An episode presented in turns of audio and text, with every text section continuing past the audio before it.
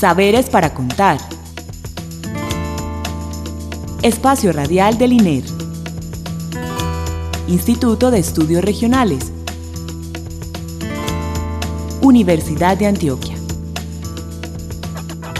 Identidad, territorio, Cultura, investigación, diálogo. región, expresiones.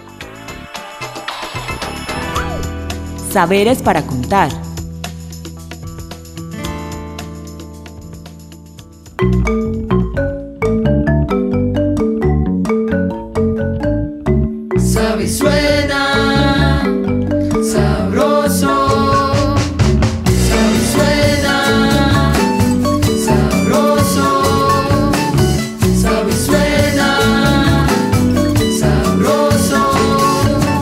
Buenas noches. Escuchan a Nelson Ramírez García, comunicador del Instituto de Estudios Regionales. Les doy la bienvenida a una emisión más de Saberes para Contar, iniciativa sonora que enlaza los territorios y los saberes en diálogo para la producción de conocimiento pertinente, crítico y transformador. Agradecemos a Beatriz Elena Mejía Mejía, directora de la emisora cultural Universidad de Antioquia, por este espacio.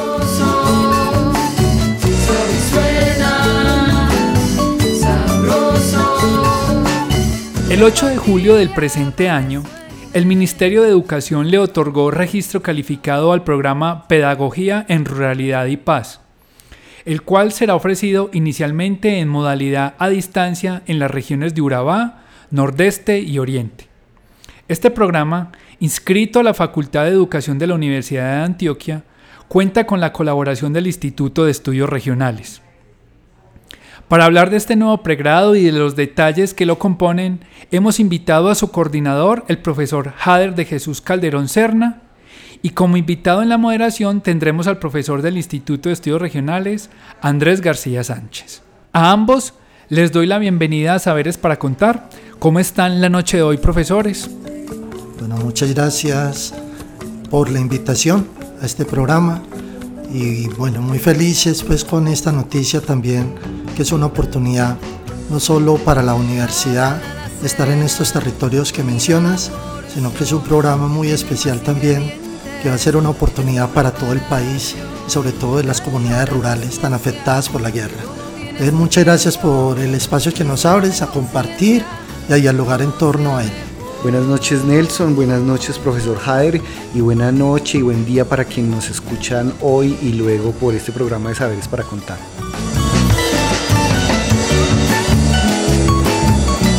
Para iniciar y antes de darle la palabra a Andrés, quisiera que el profesor Jader nos contara cómo y por qué surgió la idea de hacer un pregrado con las características de este en Pedagogía y Ruralidad y Paz. La idea de este pregrado se viene construyendo desde el 2012, hace 10 años, y surge como incluso una iniciativa pensando después de que logramos tener también un sueño construido que fue la licenciatura en Pedagogía de la Madre Tierra, un programa pensado y construido para comunidades indígenas, eh, varias personas de la Facultad de Educación, pero también de organizaciones sociales y comunitarias, pensamos que necesitamos un programa también para nuestros campesinos, campesinas, población afrodescendiente, eh, que tampoco ha sido visibilizada en este país y por ahí empezó la idea, cómo eh, pensarnos un programa de educación que responda también a un digamos a una deuda histórica que tenemos con poblaciones que han sido totalmente marginalizadas o invisibilizadas. Desde, desde el 2012 comenzamos como con esa idea y posteriormente pues hemos ido vinculando, se han ido vinculando pues otros eh, espacios de la universidad y de organizaciones a este proyecto que hoy ya finalmente se hace como realidad. Y la razón es porque, primero, nosotros, nuestra población, nuestras comunidades, Colombia es más rural de lo que parece. Se habla en los estudios que se han hecho, por ejemplo, de Naciones Unidas, que alrededor del 70-75% de los municipios de nuestro país son rurales. Nuestro país, eh, sin embargo, ha estado de espaldas a las ruralidades. La ruralidad a veces se ha contemplado como lo atrasado, como lo que está lejano, pero en realidad la ruralidad constituye la gran potencialidad que tiene nuestro país y en general el mundo para resolver problemas críticos que tenemos hoy precisamente en términos de, de, vivir bien, de estar bien en nuestros territorios. Entonces, es también esa necesidad precisamente como de responder a unas características de un país rural. Segundo, en la ruralidad es donde más hemos vivido el conflicto armado en este país y precisamente son las poblaciones más afectadas. Tercero, eh, las poblaciones rurales en el país todavía no han sido reconocidas como sujetos de derechos, a pesar de que Naciones Unidas en el 2018 aprobó la Declaración de Derechos Humanos de Poblaciones Campesinas y Trabajadores del Sector Rural, nuestro país todavía no lo ha hecho, a pesar de que en el 2016 habíamos firmado el acuerdo de paz. Todavía no hemos avanzado a reconocer que nuestros campesinos, nuestras campesinas son sujetos de derechos y también constituyen una población con una identidad propia que necesitamos potenciar precisamente para hacer de nuestro país realmente un país donde podamos vivir en paz. Jader, pues eh, coincide eh, el momento de gestación de este pregrado eh, con el momento público de los acuerdos de paz y de las conversaciones, más bien sobre la posibilidad de paz entre el gobierno nacional y las FARC-EP en 2012. una muy buena coincidencia. ¿Con quienes han hecho ustedes esta construcción colectiva? ¿Qué organizaciones, qué movimientos sociales? ¿Desde dónde hablan esos interlocutores de, la ruralidad. Eh, Andrés, esto realmente ha sido como la construcción de un tejido eh, que hemos venido haciendo. O sea, inicialmente empezamos la idea desde eh, la Facultad de Educación, o la profesora Aida Sierra, a quien también saludo desde acá, reconocerle, ella fue una de las grandes gestores del programa de licenciatura en Pedagogía de la Madre Tierra, y que se puso como en esa tarea, bueno, de ir convocando voluntades, eh, ir convocando líderes, lideresas de diferentes organizaciones.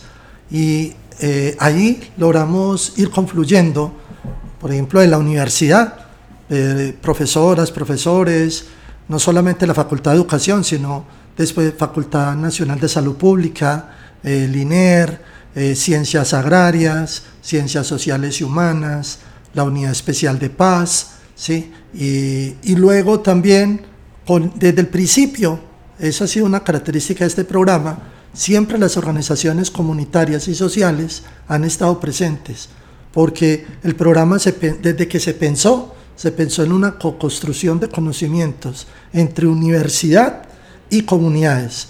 Y lo empezamos a hacer a partir de proyectos de extensión, proyectos de investigación, que establecíamos un diálogo de saberes.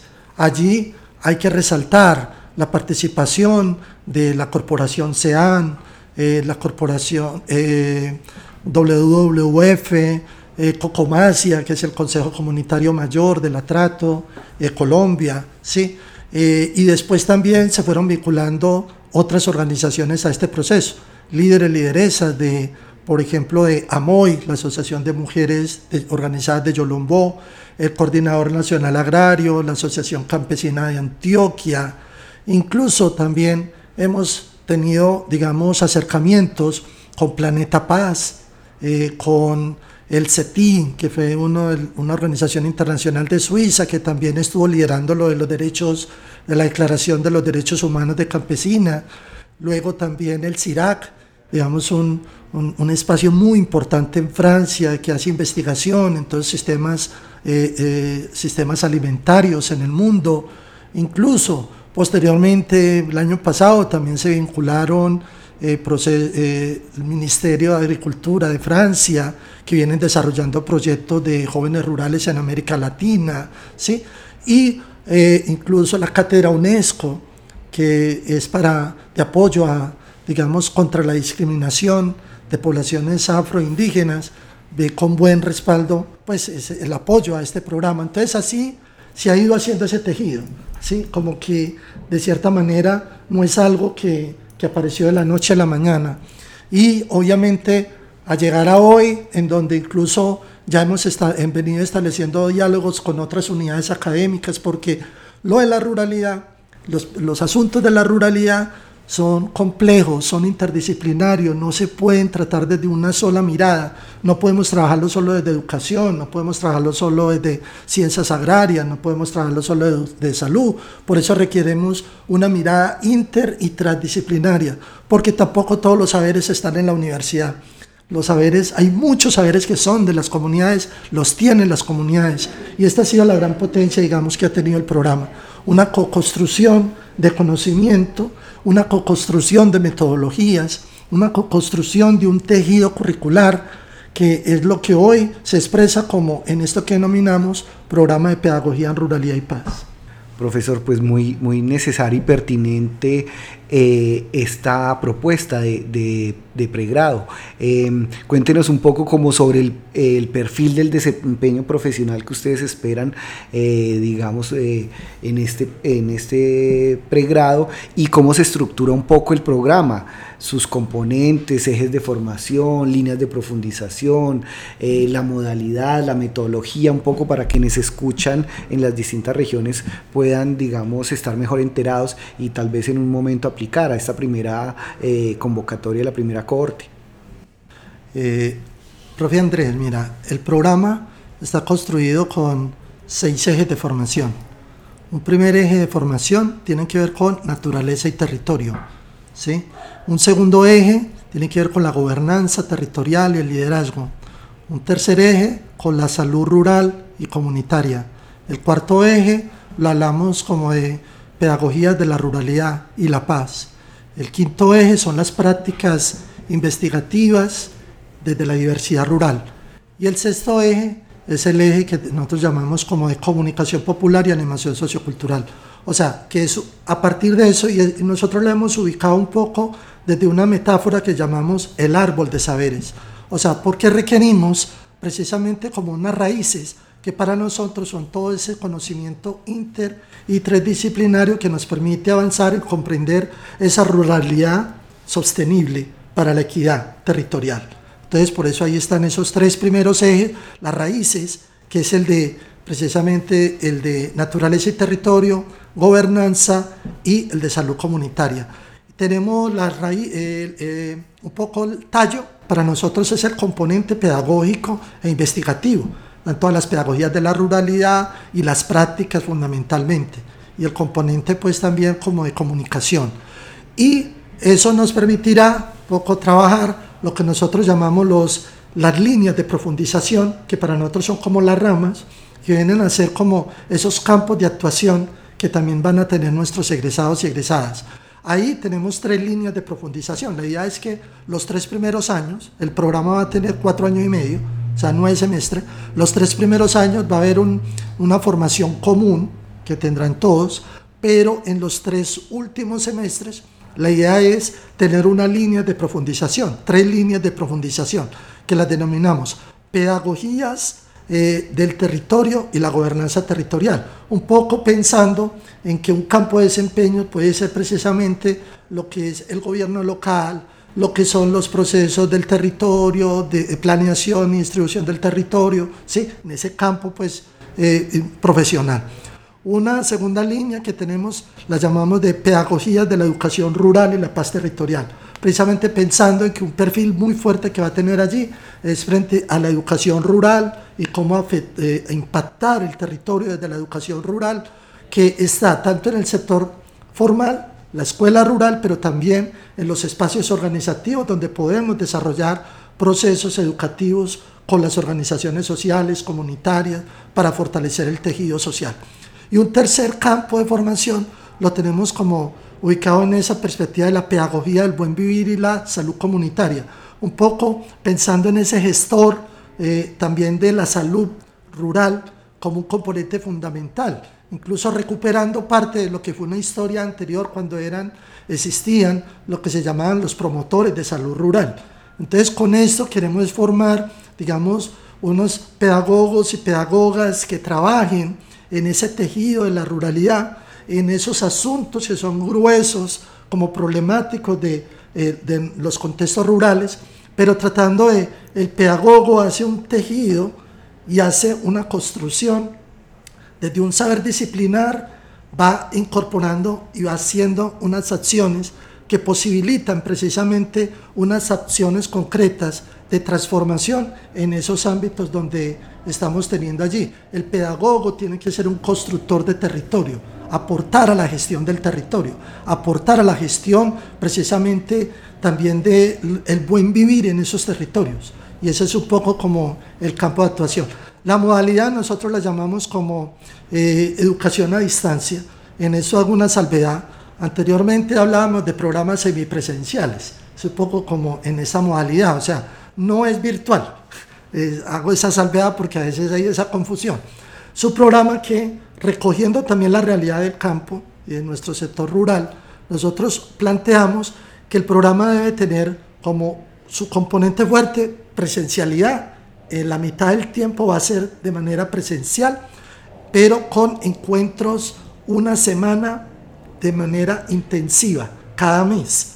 Es decir, trabajaríamos de lunes a sábado, ocho horas estarían estudiando de manera concentrada y el resto, las otras tres semanas, la idea es que nuestros estudiantes estén en sus propios contextos, estén trabajando con sus comunidades y a la par van, haciendo van avanzando en su proceso formativo a través de mediaciones como donde haya posibilidades, por ejemplo, la parte virtual va a tener acceso a aplicaciones virtuales, acompañamiento pues vía también virtual, o va a tener eh, la posibilidad de trabajar con módulos, con guías, con trabajo pues de eh, online, offline, porque también hay que mirar diferentes formas de acompañamiento.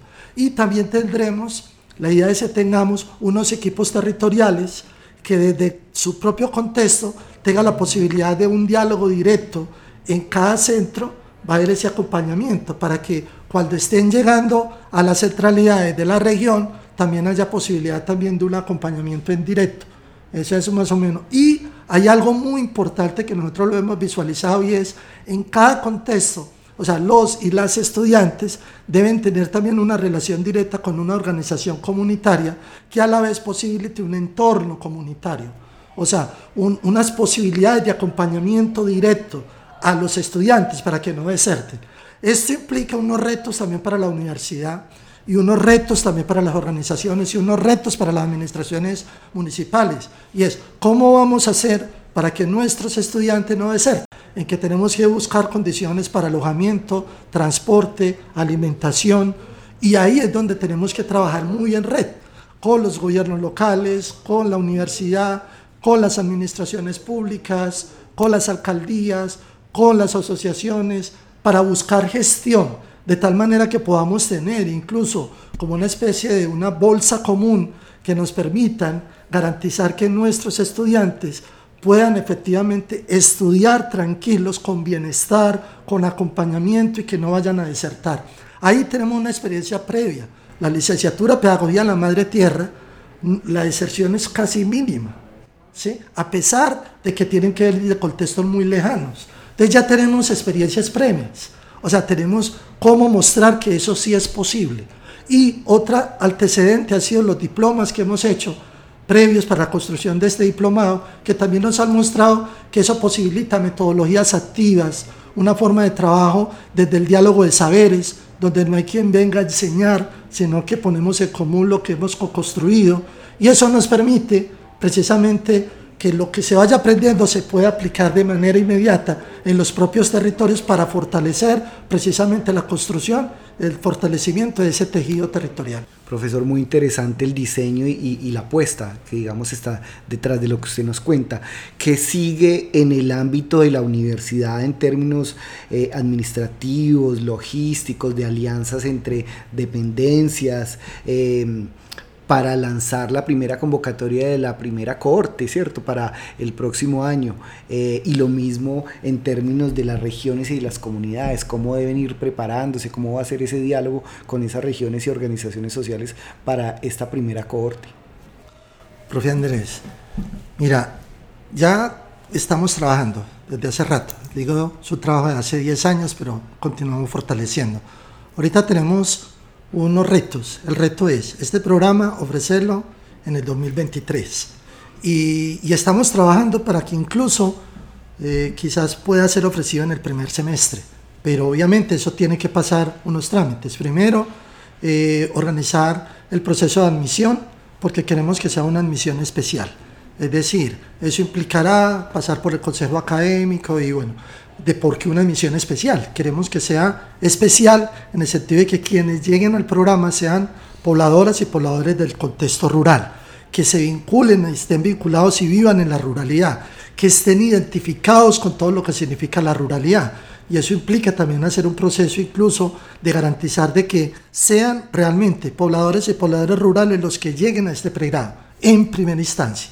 Entonces, ese es un primer elemento. Segundo, necesitamos también trabajar y estamos haciendo para constituir un equipo profesoral que garantice la calidad del programa, efectivamente lo tenemos, y ahí es un proceso interdisciplinario. Ahí la estrategia que estamos haciendo es constituir un seminario de formador de formadores para trabajar con profesoras, profesores de las diferentes unidades académicas para tratar de ir construyendo, construyendo cómo vamos a trabajar metodológicamente, didácticamente, los contenidos y haciendo todo lo que significa la parte académica del programa.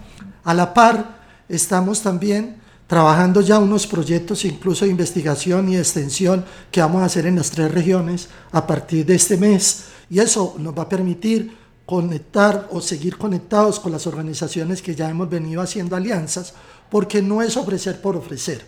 La idea es que cada cohorte tenemos un, un registro por durante siete años y la idea es que cada año tengamos admisión de tal manera que podamos garantizar también que no, no, siempre van a entrar, en una primera admisión van a entrar 30 al Urabá, 30 Oriente y 30 al Nordeste, ¿sí? Pero la idea es que podamos cada año ir abriendo. Entonces queremos que quienes vayan participando, obviamente también sean ya personas que vengan en los procesos. Entonces ir fortaleciendo y así ir dando como continuidad. Otro reto que tenemos grande, importante, es constituir equipos territoriales, o sea, para poder gestionar la parte de apoyos, de bienestar, la parte académica, la parte de las organizaciones. Entonces aquí invitaríamos mucho organizaciones, eh, eh, fundaciones, instituciones, alcaldías, a que hagamos sinergias y a que empecemos a, a, visualizarnos cómo fortalecer espacios de acompañamiento en cada uno de los territorios. O sea, porque no es simplemente que tengamos número, 30 estudiantes, sino cada estudiante representa una comunidad, representa un sector. Entonces, ¿cómo acompañamos ese proceso para que no haya deserción? Esa es otra. También tenemos que hacer todo el trabajo a nivel de, obviamente, con rectoría, con la universidad, con otra institución, porque necesitamos, por ejemplo, gestionar apoyo con plazas, necesitamos buscar desde la gobernación cómo me compromete, por ejemplo, con becas para apoyar estos procesos y intervenir. Tenemos que pensar desde los fondos de la paz, cómo aportamos si vamos a hacer trabajo en casi todos los municipios PD que también tenemos ahí en estas regiones y otros que no son PD, pero igual son afectados por el conflicto. Entonces se trata de hacer ese proceso como de, de sinergias. Igual todo el proceso de divulgación estaremos también trabajando en las regiones para hacer diálogos y eh, un trabajo colaborativo. Aquí se trata de que no es de eso de la universidad, no lo pensemos solamente como una tarea de la universidad, pensémoslo una tarea de actores del territorio, pensándolo la educación del territorio, porque también es ubicar qué queremos con este pregrado en el territorio, qué es lo que aspiramos impactar en el territorio, y por eso necesitamos generar espacios otros espacios, incluso de diálogo con los diferentes actores. Entonces la invitación es a que este pregrado se vuelva un pregrado, primero para estas regiones, pero luego un pregrado para el país. Este constituye, con eso cierro también, es, será, es el primer, primer pregrado de educación superior rural en el país. No existe otro nunca. ¿sí? Entonces, constituye esto una oportunidad también, incluso para la educación superior rural en el país y en esa medida eso constituye un reto poner a andar en estas regiones el pregrado para que sirva de referente también para otros contextos de Antioquia y del país que también incluso ya nos están diciendo queremos este pregrado acá. Profesor Jader, muchísimas gracias por aceptar nuestra invitación a compartir sobre esta maravilla de, de, programa en Pedagogía, Ruralidad y Paz. Felicitaciones a usted, a su equipo, por supuesto a las organizaciones y a las regiones donde iniciará. Entonces, por favor, lo dejamos para que nos haga una invitación pues a las, a las regiones, a las instituciones nuevamente, reiterar esa invitación que se sumen a esta iniciativa que, que ya se ha consolidado en esta década de trabajo y que esperamos ojalá la universidad la pueda ofertar en el 2023. Gracias, profe Andrés. Y ya, pues para cerrar, invitar muy especialmente, inicialmente a quienes hacen parte de estas tres regiones. Urabá, el gran Urabá, no está pensado solamente en el Urabá antioqueño. Ahí tenemos una invitación muy fuerte para el Chocó, el Urabá chocuano, el Urabá cordobés, sí, el Urabá antioqueño, obviamente, para la región del oriente antioqueño y para la región del nordeste. Pero en estas regiones incluso pueden presentarse personas que son de otras regiones, pero tendrán obviamente que estar en, en, estas que son las que inicialmente vamos a abrir. La invitación es a que eh, rodeemos realmente esta iniciativa, que como les dije no es de solo de la universidad, es una, es una iniciativa de región, una iniciativa de territorio. La invitación es a que eh, colaborativamente eh, nos metamos a construir este programa como referente de país y de construcción de paz. decirles que tenemos la universidad completamente comprometida, solamente estas unidades académicas, como les digo, el equipo rectoral, la universidad en pleno, le dio un aval unánime al programa y eso también hace que se vuelva un compromiso de universidad con los territorios. Entonces, eh, ánimo y estaremos próximamente también haciendo visitas a estas regiones para que estén atentos y consulten también la página web de la facultad, de, de, la Facultad de Educación, de Salud Pública, del INER, donde estaremos también dando a conocer información al respecto y desde las seccionales, a los directores de la seccional Urabá, de la seccional Oriente y de la sede Amalfi, ellas y ellos van a estar también muy pendientes de todas las inquietudes que tengan y obviamente la, la, la emisora también será otro medio en donde Próximamente seguiremos también emitiendo algunos programas para responder a todas las inquietudes que tengan. Y muchas gracias por la invitación a ustedes y a todos los que en este momento nos escuchan. No, muchas gracias a usted, profesor Jader, por acompañarnos la noche de hoy y por contarnos todos estos detalles, no solo a nosotros, sino a todos los oyentes que hasta ahora nos escuchan. También agradecerle al profesor Andrés por la moderación. A nuestros oyentes les agradezco nuevamente su sintonía, espero que nos vuelvan a acompañar el próximo lunes con una nueva edición del programa Saberes para Contar. Les recuerdo a las personas que deseen volver a escuchar este u otros programas que hemos grabado que los pueden encontrar en el micrositio del INER alojado en la página de la Universidad de Antioquia o en nuestra página de Spotify. Ahí pueden encontrar todos los programas, este y los que eh, se han grabado antes. También les quiero recordar que si tienen alguna duda, le quieren preguntar algo al profesor Jade, nos lo pueden hacer llegar a través de nuestro correo electrónico que es comunicacionesiner.uda.edu.co. Cualquier inquietud o más información nos los pueden comunicar a través de ese correo. Todos les deseo un feliz resto de noche y que pasen una excelente semana y hasta el próximo lunes.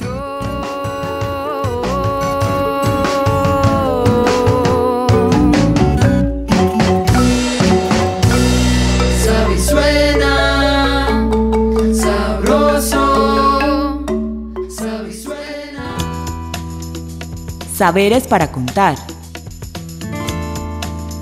Espacio Radial del INER. Instituto de Estudios Regionales. Universidad de Antioquia. Identidad, territorio, cultura, investigación, diálogo, región, expresiones. Saberes para contar.